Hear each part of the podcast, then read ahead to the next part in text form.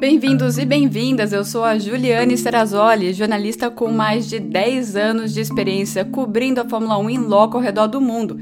E essa é a versão em áudio do vídeo que eu sempre publico no meu Instagram, uma F1 Life, e no canal No Paddock da Fórmula 1 com a Ju no YouTube, tirando as dúvidas de vocês depois de cada GP da temporada.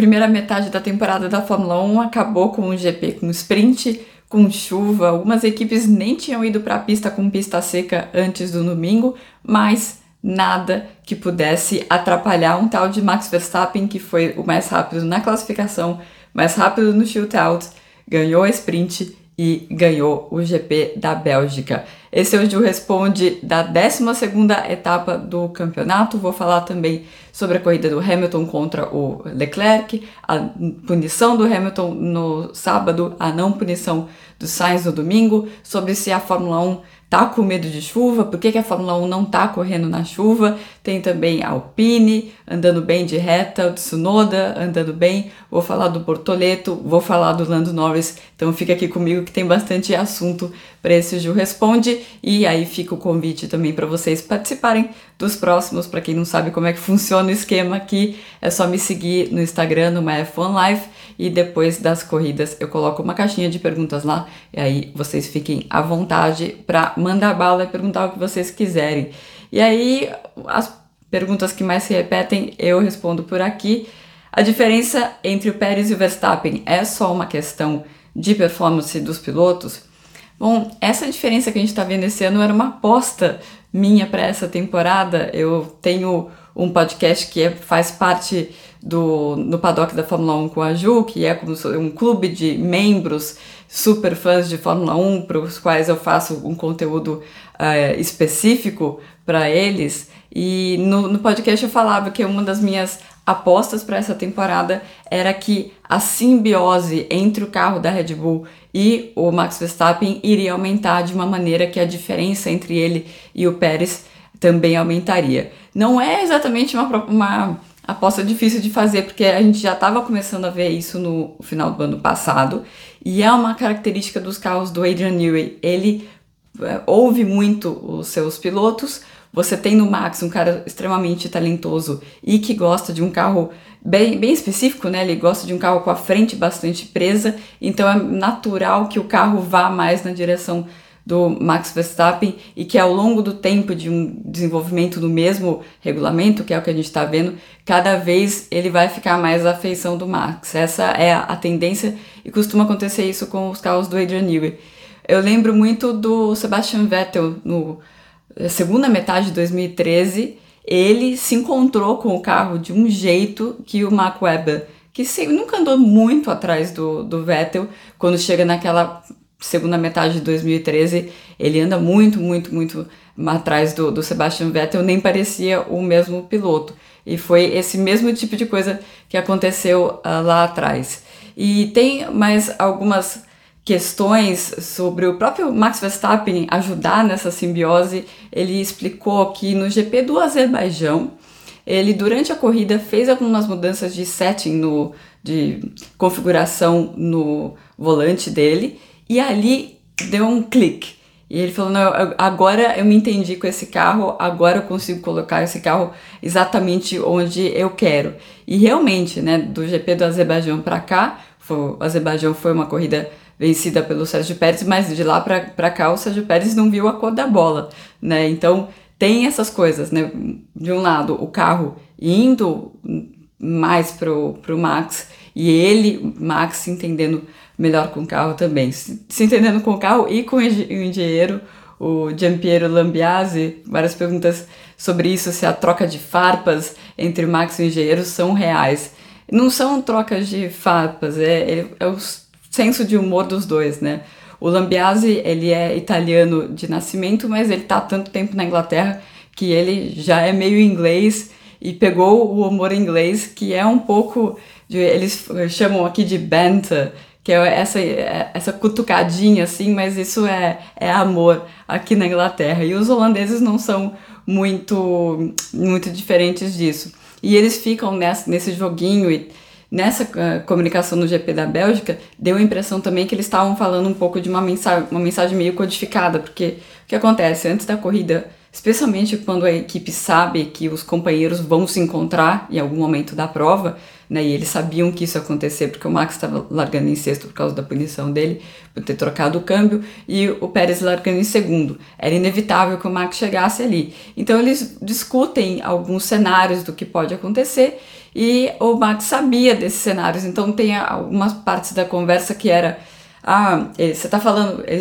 Está sendo dito pro, pro Tcheco a mesma coisa, né? Porque ele quer tentar entender como que a equipe está fazendo essa estratégia com os dois pilotos. Então tem isso, uma coisa meio codificada, e tem um jeitão mesmo de o Max e o engenheiro dele se tratarem, né? Isso eles estão muito acostumados a trabalharem juntos. Ele, o, é, o Lambiase é o, o, único engenheiro que o, o Max teve na Red Bull. Ele foi contratado, na verdade, para trabalhar com o Vettel em 2014, mas ele acabou uh, chegando só em 2015, né, vindo da Force India, quando o Vettel saiu, então ele virou o engenheiro de pista do Daniel Kvyat e herdou aí o Max Verstappen quando o Max Verstappen pegou o lugar do, do Kvyat. Então é uma relação normal, assim, é que agora tá aparecendo mais na transmissão porque as pessoas viram que tem essa coisa engraçada da, da relação deles, mas não tem nada de errado ali não. Agora falando sobre se a Fórmula 1 tem medo de chuva, né? Muitas perguntas nesse sentido. Claro, focando muito na sprint no sábado. A sprint já era uma corrida de 15 voltas, a gente teve menos voltas justamente porque deu uma pancada violenta de chuva antes da logo antes da sprint, quando carro, os carros já estavam no grid inclusive. Bom, o que está acontecendo é o seguinte, você tem um casamento maldito entre o o carro da Fórmula 1, então o carro a partir do ano passado, todo, ele foi todo pensado para não gerar ar turbulento, né? Então o que ele faz com o ar, o ar passando pelo carro, ele tenta ir para cima, né? Essa que é a ideia, uma das ideias do, do regulamento. Quando é água que vem, a água vai para cima também. Então tá tendo um spray maior do que tinha no passado. Você tem também os, o pneu bastante largo que a Fórmula 1 usa, principalmente o pneu traseiro, bastante largo, e ele é largo porque tem muita carga aerodinâmica, tem muita carga, né, não só aerodinâmica, mas também pelo próprio peso do carro indo no pneu, então eles tiveram que alargar o pneu. E é claro, de, de uma área maior do pneu, pneu de chuva principalmente, né, aquele, o, o azul, o full wet, ele tem o suco maior para ele dispersar mais água. Então você junta o carro dispersando água, o pneu dispersando água e, a, e o pneu sendo mais largo também. Então tudo isso faz com que o carro da Fórmula 1 ele gere muito, muito spray. O spray ele é um grande problema porque ele atrapalha a visibilidade dos pilotos. E é claro, Spa teve alguns acidentes fatais, inclusive esse ano em Spa, e os pilotos tinham pedido, olha, se não tiver visibilidade, a gente não quer correr. E então teve toda essa conversa nos bastidores de que eles só iriam correr quando tivesse a visibilidade me eh, melhor e o carro da Fórmula 1 e o pneu da Fórmula 1 gerando bastante spray que uh, afeta a, a visibilidade. É, o que, que a gente poderia para sair desse ciclo aí, né? O que, que a gente, o que, que podia a Fórmula 1 poderia fazer? Talvez é, obrigar todos os circuitos a terem um, um caminhão para limpar a pista, como acontece na, nas corridas nos Estados Unidos. Só tem um problema disso é que se você tem um oval e você está tentando tirar a água do oval, tá bastante óbvio para onde você vai jogar a água, né? Num circuito pode ser um pouco mais é, complicado, mas é, se a questão é a água que fica no, no circuito standing water, né? A água que, que fica da chuva empoçada ali, que alguma coisa tire essa água empoçada e a gente possa ter corrida, porque do jeito que tá, é, até o Mário Isola falou, ele tem que concordar com ele, né? Nem precisa ter pneu de chuva, aquele full wet, né? O pneu azul, porque quando eles têm que usar aquele pneu azul, quer dizer que tá precisando dispersar muita água e essa água está sendo dispersada para cima na configuração atual da Fórmula 1. Então, muitas, muitas perguntas sobre o Lando, a corrida dele, por que, que ele teve um desempenho ruim até a metade da prova.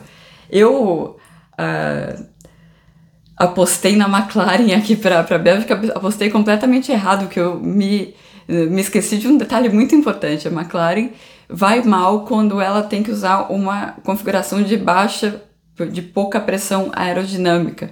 E aí eles não funcionam bem. Tanto que eles tentaram colocar bastante pressão aerodinâmica, eh, aerodinâmica do carro, a asa traseira estava uh, bem, bem grande, dava para ver a diferença bastante considerável aí na traseira do carro da McLaren.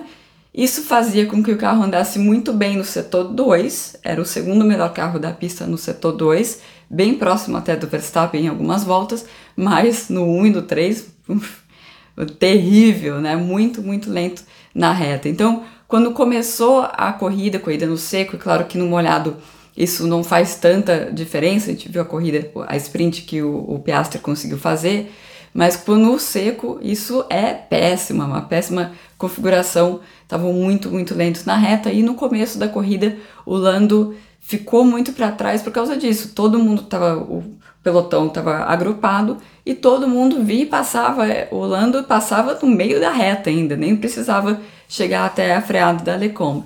Então, esse foi o problema do começo da corrida do Lando. Daí ele pede para ir para o pneu duro para tentar fazer alguma coisa diferente, talvez andar sozinho e confiar no ritmo do, do carro na volta inteira, né, ao invés de ficar olhando para o retrovisor para quem estava passando. E é, isso não deu certo, porque o pneu duro estava muito duro, o pneu macio, na verdade, estava funcionando muito bem. E a McLaren reverte de novo a estratégia dele, coloca ele no pneu macio e aí sim ele consegue usar o ritmo que o carro tem e, e vai mais para frente, né? Acaba chegando aí na sexta, sétima colocação. E tem um, um, detalhe importante da corrida do Lando que mostra como é, é curioso esse carro da McLaren. Naquelas duas, três voltas que estava garoando um pouco mais forte, ele era o carro mais rápido da pista e com alguma margem. A McLaren gosta realmente desse tipo de condição de um pouquinho de chuva e o Lando tinha muita confiança no carro com essa condição. Duas perguntas sobre a corrida do Hamilton. Por que, que o Lewis não conseguiu chegar no Charles, sendo que a Mercedes foi conservadora no pneu? Bom, uh, tem algumas coisas aí. A Mercedes suspeita que eles foram para a corrida mais pesados do que a Ferrari. Como é possível isso? Bom, as equipes elas tentam ver a maneira mais rápida delas terminarem a corrida e muitas vezes a maneira mais rápida é você colocando menos combustível do que você precisaria e pede para o piloto economizar, fazer lift and coast, ou seja, levantar o pé do acelerador e deixar com que a própria aerodinâmica freie o, freie o carro quando eles estão perto da, do ponto de freada, né? E eles estavam vendo que o, Leclerc estava recebendo muito essa mensagem de lift and coast, então eles acreditam que a Ferrari tenha decidido ser mais agressiva e com menos combustível, porque aí uh, qual é a vantagem, né? Você largando mais leve, você pode ir mais rápido desde o começo da corrida. Essa é uma suspeita da Mercedes e tem também a questão do acerto do carro do Hamilton, né? Então é o contrário do Norris, então o Hamilton estava com uma asa menor, uma asa traseira menor, e ele acredita que ele exagerou muito nesse caminho aí, porque ele estava rápido nas retas, mas chegava no setor 2, ele sofria muito, o carro ficava escorregando muito nas curvas e isso prejudicou o consumo de pneus dele. A segunda pergunta sobre o Hamilton, sobre a, ele foi punido na sprint por fazer menos do que o Sainz fez no GP, cadê a consistência da FIA? Vira e mexe a gente fala aqui sobre a consistência, a falta de consistência da FIA, o que a direção de prova está atualmente fazendo é olhando tudo preto no branco mesmo. Então, aquela curva lá era do, do Pérez, porque o Pérez estava na frente, o Hamilton bate no Pérez, então o Hamilton tem que ser punido. Ah, mas estava escorregadio. Não, estava na frente, bateu, é punido. É assim que eles estão tratando essas questões.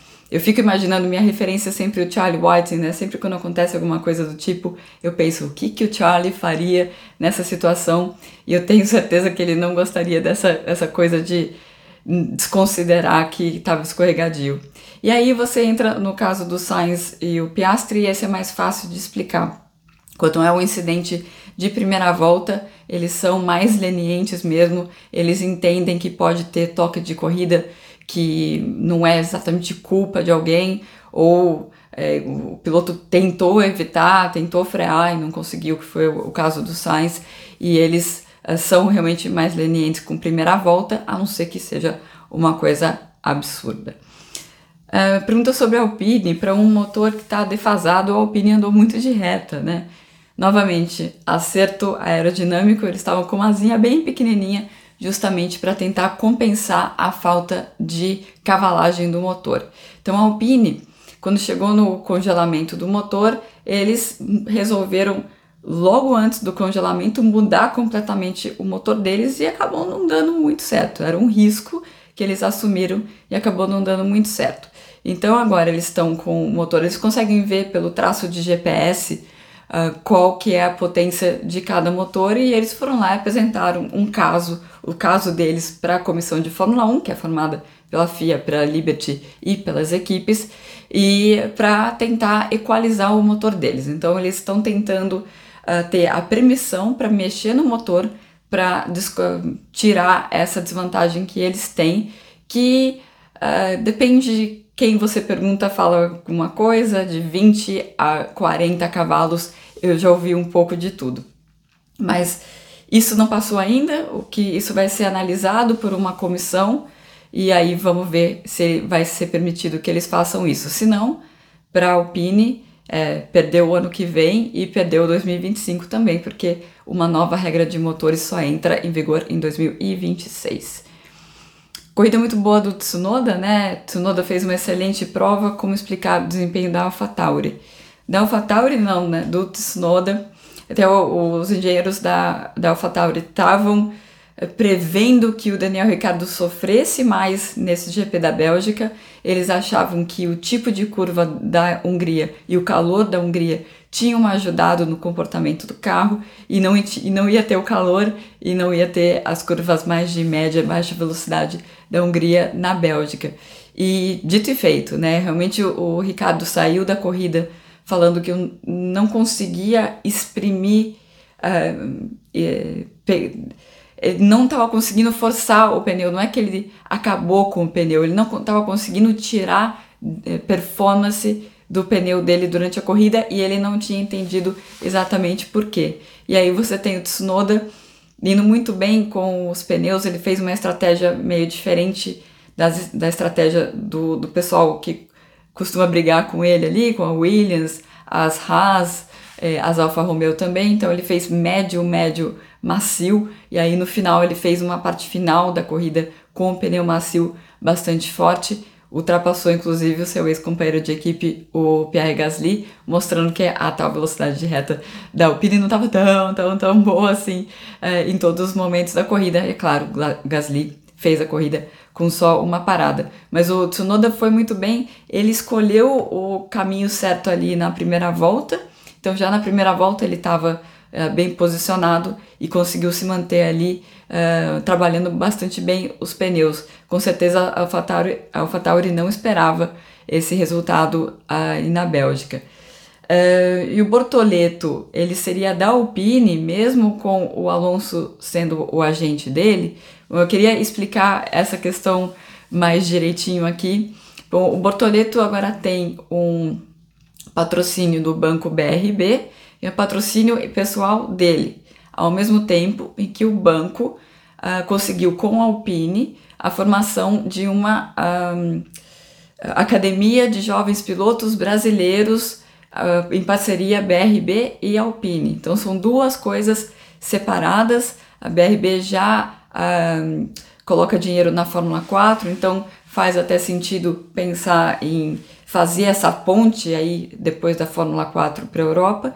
Então isso é a Academia Brasileira Alpine, BRB, e outra coisa é um patrocínio pessoal do Gabriel, uh, falando até para ele uh, chegar até a Fórmula 1, né? um patrocínio de longa data, aí um projeto de longa data para levá-lo à Fórmula 1. Ele que está com uma mão, acho que a outra mão só falta um dedinho para colocar na taça, faltam dois pontos para ele levar o campeonato da Fórmula 3 na primeira tentativa.